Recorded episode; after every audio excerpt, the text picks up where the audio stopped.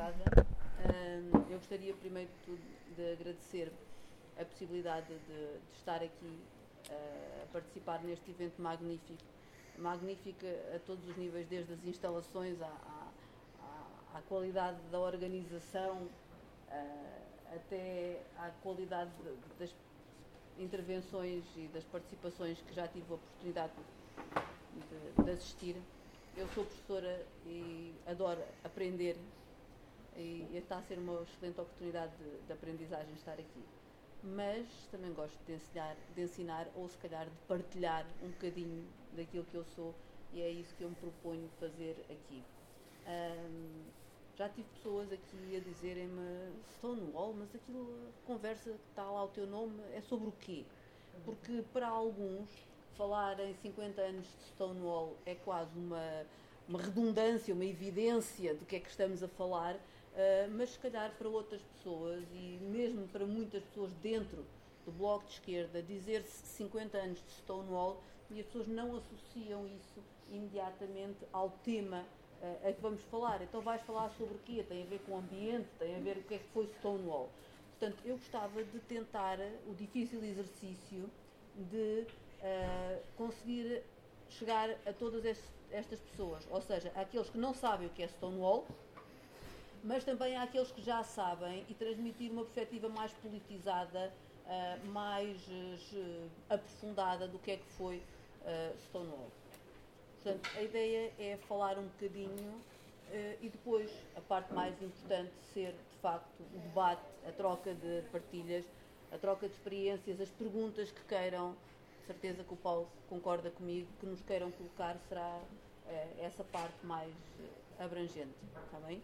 Uh, eu tenho sempre muita dificuldade em falar sem conhecer as pessoas. Gostaria de começar por uma apresentação, cada um de nós se apresentar. gostaria de saber um bocadinho sobre cada um de vocês, mas considerando o número de pessoas, o tempo que temos disponível e de certeza que ainda vão continuar a chegar pessoas, isso será muito difícil.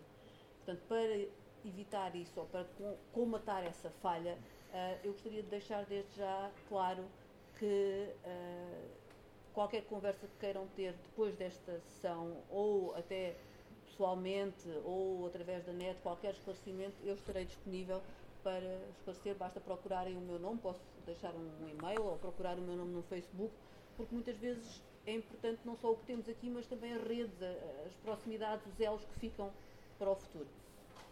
Está bem? Uh, Vídeo? Stonewall. O que é Stonewall? Uh, eu gostava de começar com um pequeno vídeo e o desafio que vos lanço é como traduzir riot, porque o vídeo chama-se. Queres que eu ponha? The Day the Stonewall Riots Shock America. Como é que vocês traduziriam riots? Distúrbios. Vamos ver o vídeo. São dois minutos, é muito fácil. Mark Siegel was 18 when he moved away from his family in 1969 and came to Greenwich Village, a well-known bohemian district in New York City. When I was 18 years old, I knew I was gay, but I didn't even know what the right word for it was. And that was one of my hangouts, Stonewall. I would usually go to the end of the bar, not for my friends, street kids, drag queens would hang out. Most Stonewall customers were regularly harassed by the police. We were second, third, fourth class citizens. But this place, you know, allowed us to be here. We could be arrested out on the street. So this was safe. On June 28, 1969, Mark had been in New York just that night, I was in the bar, and all of a sudden, the lights started flickering on and off. I looked over the next to me, guy said, what's going on? And they were casual. They said, oh, just another raid. That set off alarm bells inside me. I was nervous as hell. And the police had no use for me. They're going after the drag queens. Uh, they're throwing insults around. But me, they just carded me and let me out and I was glad to get out of the water. When Mark got outside, a small crowd was gathered around the entrance. People started partying when someone got out. People started saying things to the police as the door would open. And the most vocal and loudest were the drag queens. They had nothing to lose. Everything society can take away from you had already taken away from them. This was their home. Somebody threw something at the door. Ruckus started. Police came out of the door chasing somebody. Then they went inside because they felt the danger. The police barricaded themselves inside the bar. Basically, all hell broke loose. By the time police reinforcements arrived, Christopher Street had filled with several hundred people. Police came out, people dispersed, people ran down that street. They ran up various other streets, Bleecker Street, Gaines Street. They just were all over here. It was one of the greatest nights in the history uh, for gay people.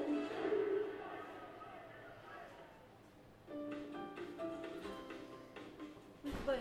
Dia 28 de junho de 1969, Stonewall Riot. Stonewall era um bar em Nova York. Foi, como é que traduzíamos riot? Confrontos. Motins. Distúrbios. Distúrbios. Hum? Ah, isto é muito importante. Ah, porque de facto quando falamos em Stonewall, falamos do início do movimento gay e lésbico uh, ocidental moderno. Mas aquilo que deu início a este marco histórico que celebramos, do qual celebramos agora 50 anos, não foi o que aconteceu no dia 28 de junho de 1969, não foi uma festa. O que aconteceu no dia 28 de junho de 1969 não foi sequer uma daquelas marchas muito grandes, com autocarros, cheios de música alta e gente muito gira lá em cima uh, a dançar. Não. O que aconteceu neste sítio, neste dia, foi um motim. Foi um confronto. Foi uma altercação da ordem pública, em que pessoas que se sentiam agradecidas por ter um sítio onde se podiam juntar que sabiam que podiam ser identificados, podiam ser presos. Essas pessoas, nesse dia, disseram chega. Nesse dia, essas pessoas juntaram-se à porta. E nesse dia, a polícia é que se sentiu mal. A polícia sentiu-se tão ameaçada pela multidão que se juntou que a própria polícia se fechou dentro do bar que a polícia se barricou para se proteger a si própria. Quem é que iniciou isto? Não foi, certeza, alguém que achava que tinha muito a perder. Quem iniciou isto foram, particularmente, aqueles que se sentiram mais excluídos, aqueles que já não tinham nada a perder, aqueles que nesse dia disseram: chega, basta, nós não toleramos mais isto. E, em vez da vergonha de fugirem como ratos perante as luzes, disseram: já chega, vão chatear outros. Não têm que estar aqui a chatear. Criaram-se, criou-se de facto um motim. Houve três dias de confronto. Criaram-se barricadas, houve pedras arrancadas do chão. Vieram drags, vieram pessoas, vieram todo o tipo de pessoas que estavam de facto dispostas a alterar esta maneira de funcionar não foram aqueles que queriam estar bem comportados, caladinhos.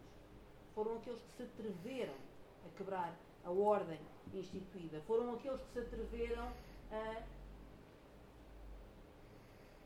tentar, de facto, mudar as coisas. Fabíola, só acrescentar um pouco. Esses são, como deu um pouco para perceber pela história deste Mark, jovens deslocados jovens não, de, de, que não viviam, ou melhor, que não eram originalmente de Nova Iorque, são jovens, jovens deslocados de áreas rurais e de outras cidades pequenas que vêm à, à, à sua descoberta para a cidade grande e que uh, não têm nada a perder. Esses mesmos jovens fazem parte um pouco dessa culta, contracultura final dos anos 60 que, que promovem isto são a população trans, travestis e transexuais Uh, alguns deles uh, bem famosos da história LGBT que, uh, que, que, potenciam e que são as primeiras caras visíveis deste próprio movimento durante estes vários dias, semanas de, de riots em, em 1969. Portanto, foi isto que incendiou. E é também daqui que surge a palavra Pride, a palavra que nós utilizamos como um, uma das nossas bandeiras, o orgulho. E o orgulho, que é uma palavra que muitos, principalmente os mais jovens, acham que já não faz muito sentido utilizar. O orgulho não vem como nós somos melhores que ninguém. Não. O orgulho vem como resposta a uma sociedade que permanentemente reprimia, humilhava, agredia todas estas pessoas. Esse orgulho vem como resposta ao estigma social, vem como resposta à marginalização que estas pessoas eram obrigatoriamente sujeitas por uma sociedade em que ser homossexual era crime naquela altura nos Estados Unidos. Portanto, este orgulho é o orgulho por oposição à vergonha. Este orgulho é o orgulho por oposição ao medo. Só no All-In, e 28 de junho, foi aquele dia em que as pessoas disseram: Estamos fartos. Já chega. Não temos mais nada a perder. Nós recusamos o medo, recusamos a vergonha, recusamos o silêncio. Nós somos pessoas, como todas as outras, e exigimos o direito. Temos orgulho de ser o que somos e de estar aqui. E foi nesse dia em que esse confronto foi a chama que deu origem a um movimento que se espalhou. E vale a pena estudar esta história. Vale a pena ir procurar informação das associações que nasceram daqui, das referências, dos textos, de tudo o que surgiu a partir daqui. Porque muitas vezes pretende-se branquear esta, este início da história e associar as margens do orgulho apenas a eventos lúdicos, comerciais, recreativos. Também podem ser, mas não, for, não são só, não devem ser só e não foram só da sua origem. Em Portugal, se formos ver como é que era a situação em Portugal em 1968, isto é uma breve resenha. Eu aconselho um livro que já está publicado, foi escrito por uma jornalista do público, que é a São João Aranha. Chama-se Homossexuais. Clicar lá em cima. É uh, São José Almeida, desculpa. São José Almeida. Uh, Sim, vale sim. a pena ser lido. Ela faz um bom levantamento de várias situações, de como é que era uh, a situação durante o Estado Novo em Portugal.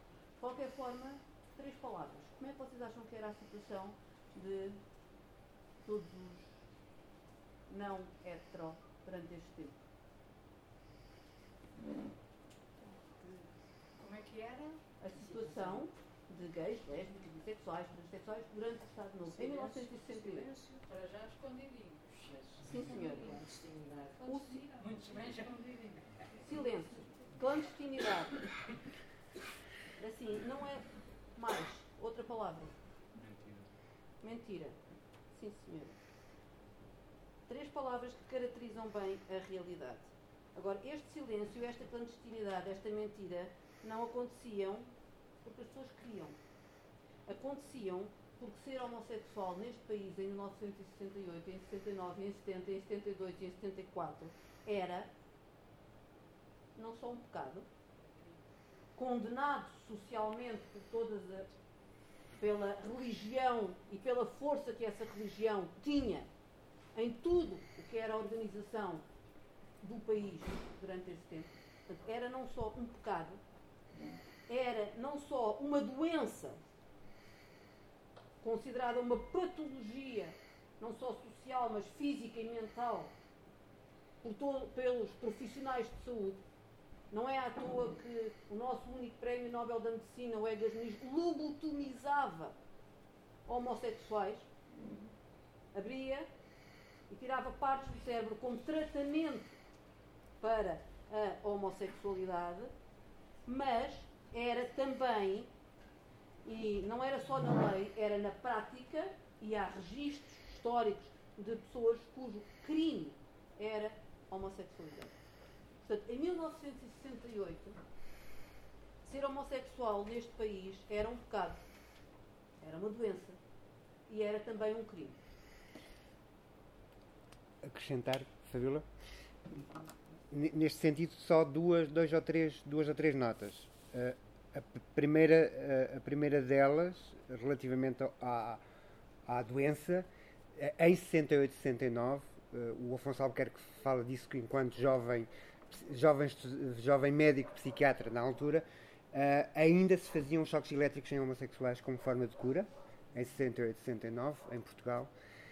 Em 68 e 69 estava há pelo menos 30 anos uh, internado no Miguel Bombarda uma figura que é uma figura uh, felizmente cada vez mais revisitada da história portuguesa e, da, e da, história gay e lésbica portuguesa, que é o dançarino Valentino Barros, que esteve hospitalizado 40 anos por ser homossexual. Uh, e isto aconteceu no, a partir dos anos 30 e já depois na democracia ele continuou hospitalizado, porque depois era uma pessoa completamente desenraizada e que não conseguíamos integrar de forma nenhuma. Uh, e na mesma altura, para os jovens, para os jovens dessa altura, para os jovens que estavam na guerra colonial, para os muitos homens que descobriram na guerra colonial, por exemplo, a sua vivência homossexual, tivemos durante a guerra, em 72, 71, 72, uma perseguição muito específica por parte de, de, de, dos militares contra as, os, homens, os jovens militares que tinham práticas homossexuais.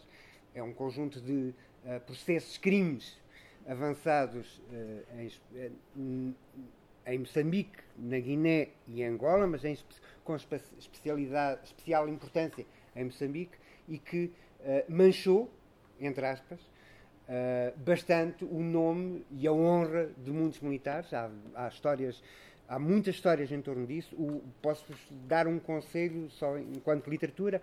O, o, pequeno livro de contos do Eduardo Pita, que se chama Persona, que foi agora reeditado, um desses contos é sobre esse momento, em especial. O Eduardo é um desses militares que foi perseguido durante em 71, 72, e é interessante lê-lo uh, exatamente como um exemplo uh, dessa história que tão pouco conhecemos e tão pouco falamos.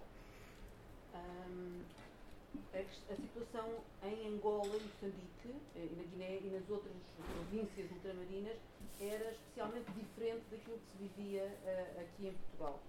Aliás, eu tive a oportunidade de sugerir a, São José que ela devia haver um, um outro livro uh, que falasse especificamente da situação nas, em Angola, em Moçambique, neste caso, a vivência era bastante diferente, havia um, outras uma outra vivência e há de facto muitos registros de algumas pessoas e de algumas histórias que já vêm daí. Seria também, ainda está por ser feita essa pesquisa e essa divulgação depois um, ao grande público. Eu estou a tentar passar de uns assuntos para os outros assim.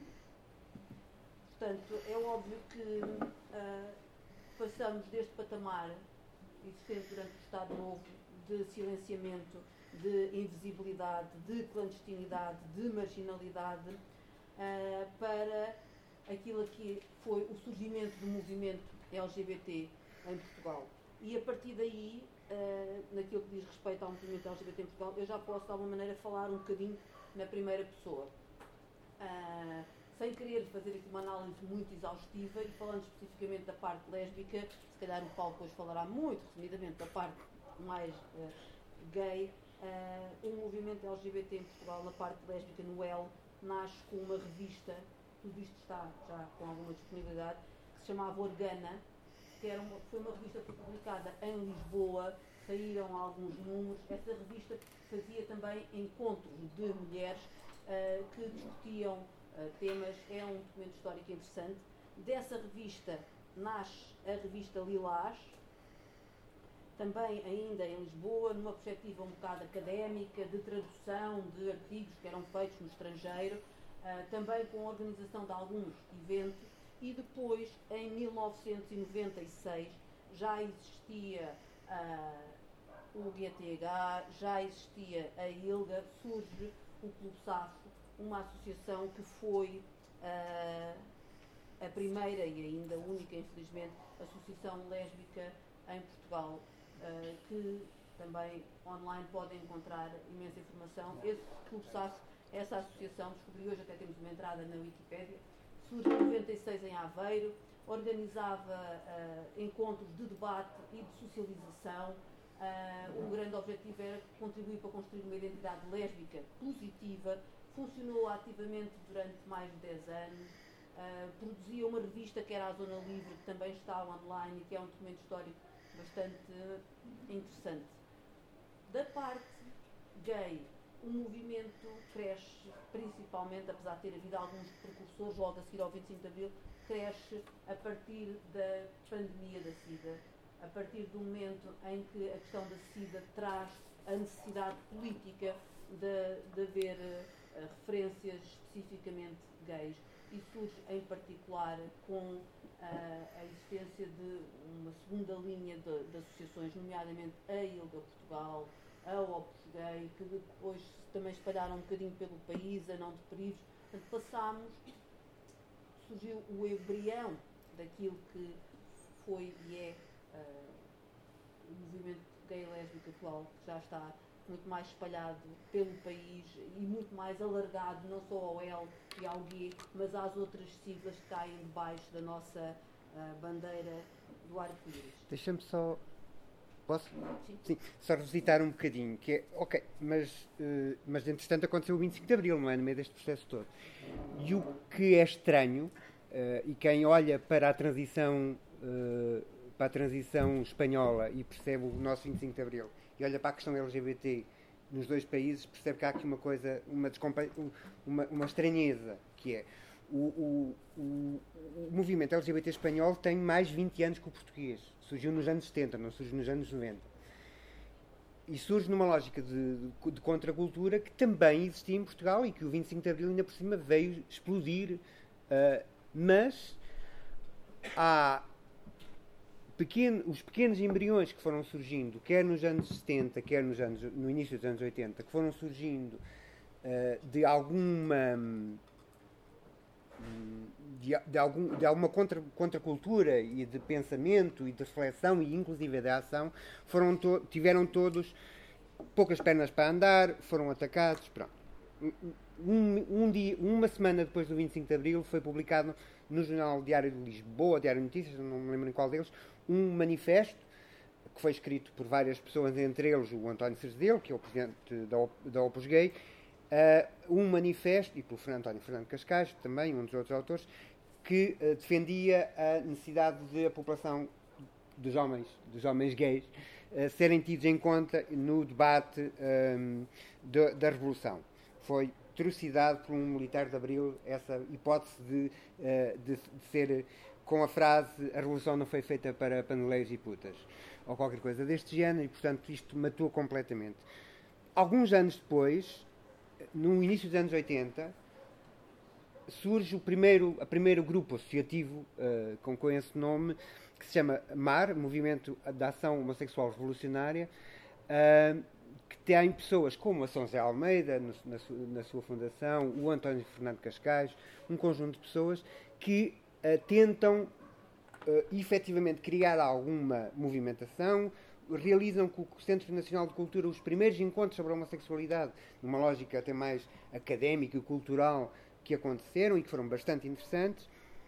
Começa ali a fervilhar alguma coisa, fervilha porque a própria contracultura da cidade de Lisboa ajudava nesse momento, e nomes como Alberto ou António Variações eram essenciais na construção dessa dessa contracultura. Ironia, António Variações morre muito pouco tempo depois, dois anos depois. E a verdade é que essa geração, e quem fala com essa geração, percebe que a morte do António Variações foi um balde de água fria uh, sentido para aquela população. Que demorou. Demorou 10 anos a se reconstruir uh, e não se esqueça que António Variações morre associado ao HIV e que uh, é o, é, o, é o HIV que volta a tentar unir pessoas para criar um movimento LGBT, ou pelo menos um movimento gay. Uh, sendo que, efetivamente, como a Fabíola explicou, o movimento lésbico trabalha aqui um bocadinho paralelo uh, na, segunda metade, na primeira e na segunda metade dos anos 90. Ah, eu gostaria de acrescentar aqui uma coisa, que é uma interpretação muito pessoal e eu não tenho disto provas mas eu acho que aquilo que boicotou seriamente o aparecimento do movimento gay e lésbico em Portugal não foi propriamente a morte de António Variações, foi o Partido Comunista Português. O Partido Comunista Português tinha uma visão de todas as questões de, de orientação sexual e de identidade de género, de uma lógica que, enquanto não resolvemos a luta de classes, do resto é secundário mesmo o movimento das mulheres, mesmo tudo aquilo que dizia respeito às mulheres, era uma espécie de uh, decoração que era feita, uma, uma espécie de pequena concessão que era feita à verdadeira luta de classes. E uh, eu não, não estive no movimento nessa fase, mas houve embriões, por exemplo, aqui no Porto, se pesquisarem, houve uma coisa que se chamava o Grupo de Mulheres do Porto, que editou uma revista chamada Artemisia. A Artemisia teve, teve dois ou três números. No segundo número aparece um texto sobre lésbicas. Essa revista era publicada, hum, era impressa, numa gráfica de um sujeito que era simpatizante, que era afeto ao Partido Comunista Português. Tem? O coletivo que fazia essa revista foi informado por essa pessoa que se continuasse a escrever aquele tipo de textos, deixaria de ter possibilidade de imprimir a revista naquele local. Há uma entrevista que eu tive o prazer de fazer, que está publicada na Zona Livre. A Zona Livre era um, uma coisa muito, muito artesanal, era uma revista que era fotocopiada, era editada pelo Clube SAF. Há uma entrevista feita a uma mulher do Porto, que ainda é viva, uh, e que diz isto pela boca dela. Ela estava nesse coletivo do Grupo de Mulheres do Porto e assistiu a essa reunião em que foi dito. Uh, elas persistiram e não saiu mais nenhum número da revista. Portanto, eu acho que houve um boicote muito intenso do Partido Comunista através das suas várias formas de se ligar uh, ao movimento feminista, às associações, àquilo que estava, um boicote sério ao surgimento do movimento gay lésbico em Portugal antes disto.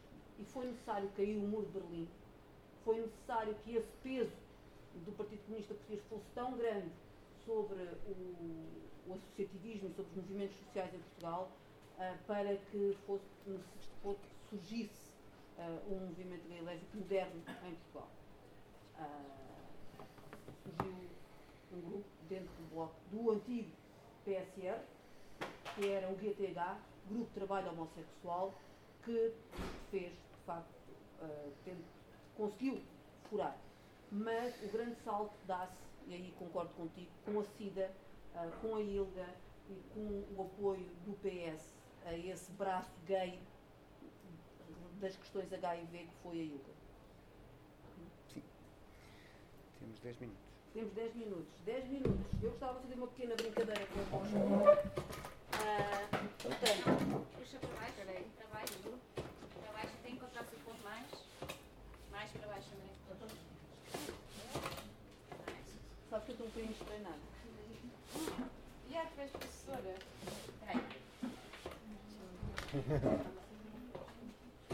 Enquanto elas vão tentando, elas vão tentando, eu gostava de vocês me ajudassem e pegassem nos telemóveis, escolhessem, não é preciso todos, mas dois ou três pessoas, que, o que é que foi essencial?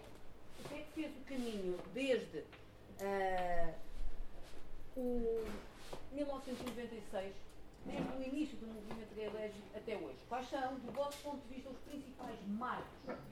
Se eu tiver que fazer um caminho, em que é que eu ponho o pé? O que é que marcou este percurso desde 2000 ou desde 96 até agora? Olhando para trás, com telemóvel, sem telemóvel, com a vossa própria experiência, quais foram os marcos no caminho? As pedras em que nos apoiámos para chegar aqui onde estamos hoje. A minha proposta era que vocês pensassem num momento histórico, numa data, num acontecimento, numa alteração e no quadro pudéssemos, uh, de facto, desenhar uh, esse caminho. Acho que não vamos conseguir. Vamos. Uau. Quando a mulher quer, a obra acontece. Olha, Mariana, consegues desligar o projetor? Em Portugal. Eu acho que podemos desligar isto. Eu acho que era bom. Eu acho que era bom. ou Era bom marcar aqui. Já está. Portanto, eu vou marcar o meu marco pessoal. Em 1996 foi o ano em que surgiu o Pulsar. Para mim, este foi um dos grandes pilares que construiu e que mudou não só uma parte do movimento gay lésbico, mas que mudou também muito profundamente a mim. Hum? Quem é que quer pôr o meu pilar? Eu posso pôr o meu pessoal. Bora. Bora, dá, dá a caneta. Certo. Não é preciso estar. ah, vai tentando construir um. Ok, Eu vou pôr aqui 2006, porque a primeira notícia que eu lembro foi a morte da Gisberta. ok. Eh, Eu explico. Eh, 2000, Marcha Mundial das Mulheres. Mais, venham. Bem, Não sei, Mariana. Não sabe a data, não faz mal, foi ali um vida é segue. acontecimento. Depois procuramos. 2002.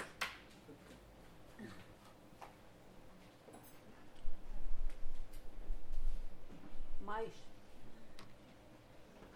Mais. Posso para minha? Pode, bora. Convidar a pessoa para a palestra. Nós não tínhamos voltado. Vê-se lá que és professor. Não há hipótese.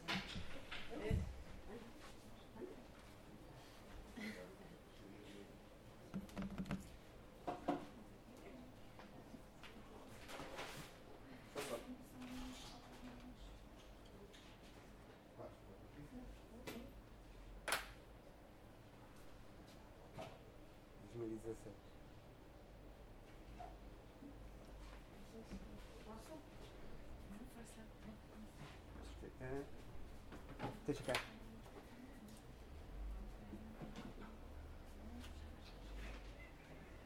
Constitu- Constituição. É isso?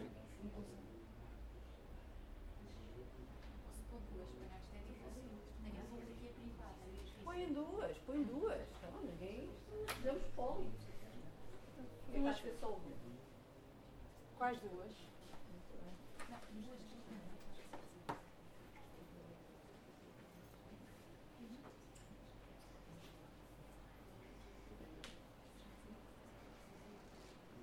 2004. Sim, 2004, mas também tem muito a ver aqui com a Gisberta.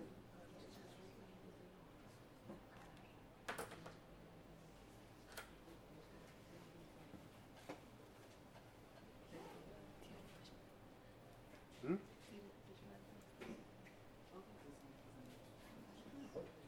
Isso consecutivo.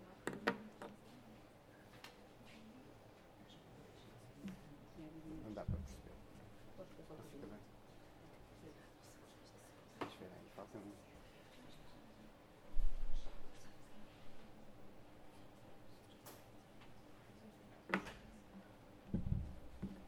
Ih, ele acabou de se lembrar de uma coisa boa. O Cavaco Silva promulgou a lei do casamento, a lei da igualdade no casamento, no acesso ao casamento, no dia 17 de maio de 2010. O dia 17 de maio é o dia mundial, internacional de luta contra a homofobia e transfobia. Portanto, ele escolheu a data perfeita eh, para promulgar a lei. Não é? Tendo, tendo em conta que foi o Cavaco Silva, foi muito irónico, mas pronto. Não, não, eu tinha um assessor. Eu sabia que o assessor sabia mais do que ele. Uh, foi exatamente no dia da primeira marcha de- contra a homofobia e transfobia de Coimbra e portanto nós festejámos nesse dia várias coisas ao mesmo tempo. 2003. Uh, uh, um, Foi 2003? sim. Em Almada. Ah não, esse é 2004 então. Então, 2003 e 2004. 2004. O da Almada é o segundo. Bem,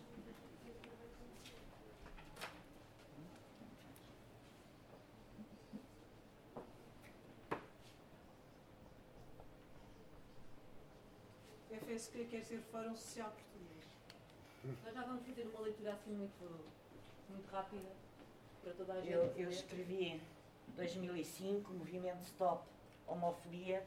Foi a primeira iniciativa em Viseu contra a homofobia, um encontro nacional com a gente de todo o país e onde muita gente pela primeira vez saiu do armário em Viseu e se assumiu como homossexual. E depois, passado muitos anos, 2018, já marchavas. Mas é meu. Eu Viseu. Viseu, mas vou ter que pôr aqui. é é que? Está tá aqui, desculpa. Marina Pajão 2019, nós já publicidade. Vem cá, Já vem cá, vem cá. 2019. Eu já escrevi duas, daqui a nada e tu já Muito bem. A Fabiola deixa só tirar a fotografia com problema. Temos aqui ah, uma grande história, um grande caminho, ah, um grande resumo daquilo que foi, daquilo que são as nossas dificuldades, as tais pedras, os tais obstáculos, mas também daquilo que são as nossas vitórias, as nossas lutas e o percurso que fizemos ao chegar aqui.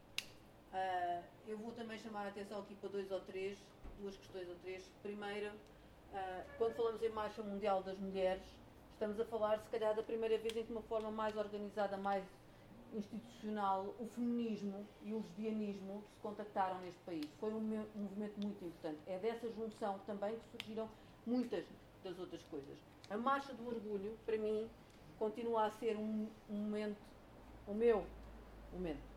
Surgiu no Clube SAF, num debate realizado na sede da Opus Gay, em Lisboa, em que uma associada do Clube SAF, o tema do debate era visibilidade. Visibilidade lésbica. E alguém disse, um dos grandes obstáculos à visibilidade lésbica neste país é que não há uma marcha como há noutros países.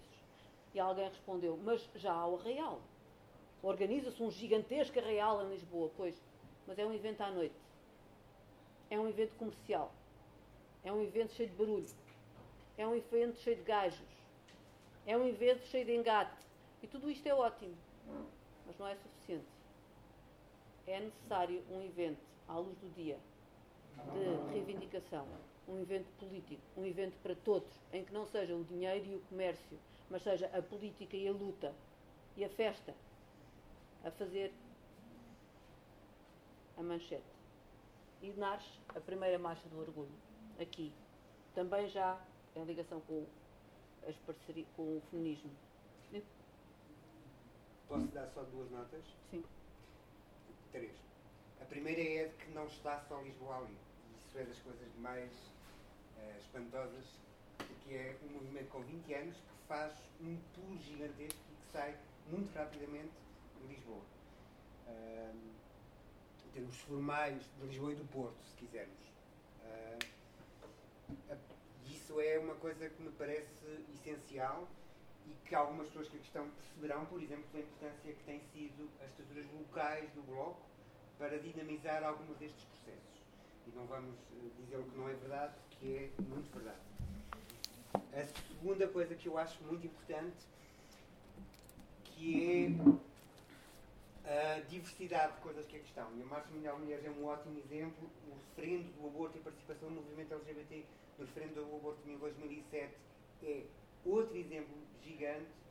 A criação da AMPOS, a diversidade do que é o- da- AMPOS enquanto Associação de Pais e Mães ah, pela ahm, liberdade de orientação sexual e de identidade de género. Ahm, e a hoje a diversidade do, do que é hoje o próprio movimento. Nós hoje temos tantas organizações tão diferentes, tão diversas, tão múltiplas que me parecem eh, essenciais.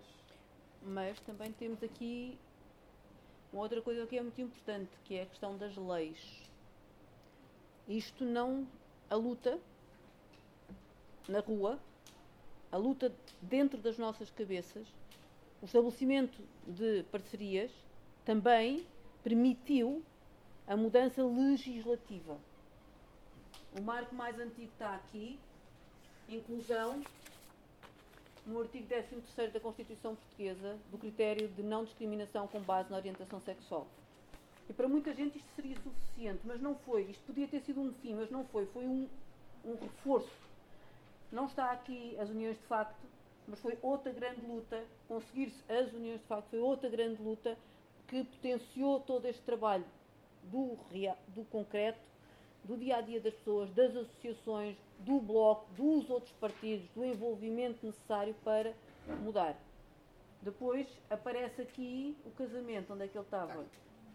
Aparece aqui o casamento em 2010. Hum? Outra, outra luta que podia ter sido o fim. Mas não, mais uma vez. Em vez de ser o fim, foi o início de outras lutas. A seguir, passamos aqui para as questões da, da parentalidade, no geral. Quer a adoção, quer a procriação medicamente assistida, quer a própria coadoção. Portanto, temos aqui também, paralelamente a esta luta na rua, a esta luta, a este surgimento de movimento, a esta intervenção do Bloco, temos aqui também vitórias legislativas. E eu acho que isto é muito importante, percebemos que umas coisas não se opõem às outras, nem, nem são exclusivas, pelo contrário, é destas parcerias, é desta interação que tem resultado as imensas vitórias que nos permitem uh, chegar à situação que estamos hoje. Hum? Estamos? Estamos. E antes de passar, eu gostava de só terminar com uma imagem que para mim é muito importante, que é todas estas questões, em particular as questões LGBT, em particular as questões do heterossexismo, mas que se ligam também com as questões do patriarcado, que se ligam também com as questões do binarismo de género, que se ligam de um modo geral com o conservadorismo, são questões essenciais na luta da esquerda. O capitalismo não é só um sistema económico. O capitalismo é essencialmente um sistema cultural. É um sistema diz? de ideias. É um sistema social. É um sistema que se apoia numa série de pilares que, em conjunto, suportam a estrutura económica de produção. Eu não quero apagar isto porque ainda não tirei uma fotografia, mas alguém já tirou uma boa fotografia disto? Eu já tirei. Hum? É que a gente Já tiraste? apagar. Podemos apagar? Já boa fotografia mesmo? Rita, tiraste uma boa fotografia disto? Não, tem que ver. Ah, uma boa fotografia com a Rita. Pronto. Eu quero fazer um esquema. E este esquema tem. é uma jaula. Este esquema é uma jaula dentro da qual nós vivemos. E essa jaula tem várias grades. Cada uma dessas grades pode parecer pouco importante. Pode parecer uma coisa simples, com a qual eu consigo viver e coexistir. Só que essas jaulas todas em conjunto, essas grades todas em conjunto, criam uma jaula. E essa jaula aprisiona-nos.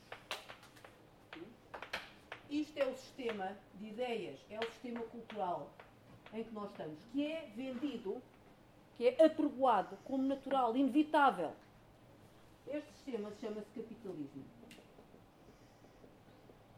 E baseia-se em múltiplos pilares, em múltiplas grades que constituem a tal jaula da opressão. Este sistema oprime a diversidade, a riqueza da nossa existência. E nós não podemos alterar este sistema de opressões sem questionar cada um destes pilares. Porque são eles que o sustentam. Um destes pilares é o heterossexismo. A obrigatoriedade de se ser heterossexual. A imposição que nos é feita desde pequenino. E que nós também fazemos aos outros. Quando perguntamos ao nosso sobrinho: Então, já tens namorada? Hum? A impossibilidade de se ser feliz sem se ser heterossexual, que nos é vendida. Ai, coitadinho, vais sofrer tanto, tu nem sabes o que vem. Este é um dos pilares no qual se baseia a estrutura que nos oprime a todos. Não é só aos gays, às lésbicas, aos bissexuais, aos transexuais. Oprime-nos a todos. O binarismo de género, outro dos pilares. Ser assim ou ser assim. O patriarcado. Tudo isto, cada um por si parece que não é uma coisa muito importante. Mas eu acredito, não numa visão piramidal. Eu não acredito que nós vamos conseguir resolver os problemas pelo topo. Eu acredito numa visão sistémica, em que todos estes problemas se reforçam uns aos outros. E a nossa única maneira de resolver este grande problema, de resolver as opressões todas que existem, as violências todas que existem, as discriminações todas, é atuar simultaneamente em todos isto. Como é que o conseguimos? Como temos vindo a fazer até aqui continuando a fazer aquilo que temos vindo a fazer até aqui. A ajudarmos uns aos outros, a fazer as lutas todas, a aprender todos e a viver muito. Não esperar pela autorização de ninguém para sermos felizes, para levar para o cotidiano a nossa realidade. Mas também precisamos de força política. Também precisamos de capacidade de transformar a lei e a sociedade através da política. Por isso, vamos ouvir as propostas do Bloco. Ok. Eu queria só, queremos só terminar com elencando, chamando a atenção para as três propostas fundamentais que o Bloco apresenta nesta campanha relativamente a esta área, porque elas são formas de trabalhar um bocadinho estas diferentes, eh, estas, estes diferentes pilares. Deixem-me só dar uma dica eh, relativamente aos pilares, que é uma questão importante, é que nós até podemos resolver destruir este pilar. Mas o capitalismo está lá, é radical, os outros apoiam-se. E, portanto, o trabalho tem que ser feito de destruí-los a todos. Não é? E, portanto, é um trabalho contínuo. E por isso mesmo é que, por exemplo, uma das nossas propostas, uma, que é uma proposta fundamental, as nossas propostas são de legislação e de prática de política pública, ou seja, de práticas que o Estado pode desenvolver nos, no- nos nos- na sua intervenção pública e, seus, e, no caso, nos serviços públicos, são, por um lado, a, a criação muito clara de uma, eh, de uma lei quadro antidiscriminação em função da orientação sexual e da identidade de género, da expressão de género, eh, que cubra todas as áreas de acesso a serviços, à educação, à, à- habitação, à saúde e à proteção social, e que crie formas de compensação e de punição da discriminação, digamos assim.